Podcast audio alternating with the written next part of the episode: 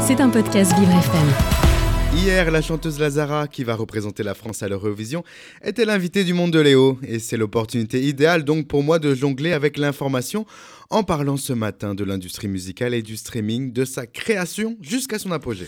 Alors sans conteste, nous revenons aujourd'hui sur une révolution numérique qui a dépassé depuis peu les 1 milliard d'utilisateurs payants et qui est née grosso modo avec l'Internet grand public, Olivier. Une révolution en une autre, Dominique, et le secteur musical en est un fidèle exemple. Alors que les années 90 et début 2000 voilà les ventes de disques CD arriver à son apogée pour ensuite très vite dégringoler, l'émergence de l'Internet et du numérique se traduisent par l'arrivée de fichiers musicaux qui se dématérialisent de plus en plus. Nous sommes au début des années 2000, rappelez-vous des petites clés USB faisant office de lecteur MP3. Elles vont se vendre par millions et permettre, grâce à des sites internet tels que Napster ou LaMoyeur, d'ouvrir une brèche qu'il faudra vite refermée, celle des téléchargements illégaux de contenu musical ou bien cinématographique.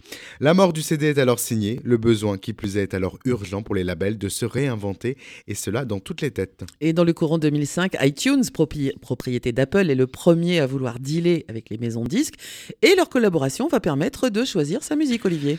C'est de la musique dématérialisée. Le titre était facturé à 0,99 centimes et les albums 0,99 euros et les albums à 9,99 euros euh, l'unité. C'est la première phase de cette révolution. Mais oui, vous avez raison. On ne parle pas encore de streaming, mais de l'achat définitif. C'est alors le début d'une série de bouleversements. Ce procédé avait le défaut d'encourager les téléchargements illégaux, car le contenu payé par une personne peut alors aisément être transmis pour mille autres sur les plateformes illégales, vu que par l'achat, vous devenez propriétaire du fichier. Fichier qui pouvait ensuite se retrouver sur le net via le procédé dit en peer-to-peer, se traduisant d'égal à égal. Certains vont le glorifier, d'autres non, mais c'est bel et bien le fameux iPod de Steve Jobs qui va lancer de manière physique l'immatérialité de la consommation de musique. Et si c'est un coup de génie pour vendre et consolider l'aura d'Apple dans le monde, cela n'aura pas permis pour autant au secteur de la musique de trouver son équilibre financier. Alors que 50 ans durant les mélomanes achetaient obligatoirement 10 titres ou plus sur le format du CD, cette nouvelle solution a permis de ne plus payer que pour l'essentiel, à savoir de ne payer que pour les deux titres de l'album qui vous plaisent, Dominique. Évidemment. la musique, Olivier, a tout bonnement été la première industrie à intégralement se transformer par l'Internet.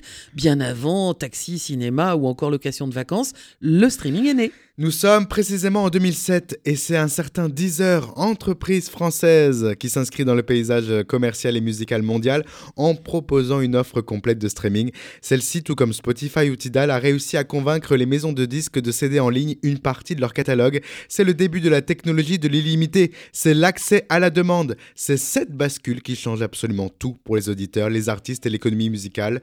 Les acteurs du streaming se vantaient de proposer une offre favorisant les découvertes musicales pour le grand public et c'est vrai quoi. Un catalogue de 100 millions de titres, dont se targue euh, actuellement Spotify, appelle à croire à l'émancipation culturelle. Eh bien, il n'en est rien. 3% des titres occupent 80% des écoutes. C'est énorme. C'est énorme. Si ces services musicaux permettent de jouir de contenu pour moins de 10 euros par mois, ce service ne ménage pas les artistes pour autant qui ne gagnent plus réellement d'argent avec le stream.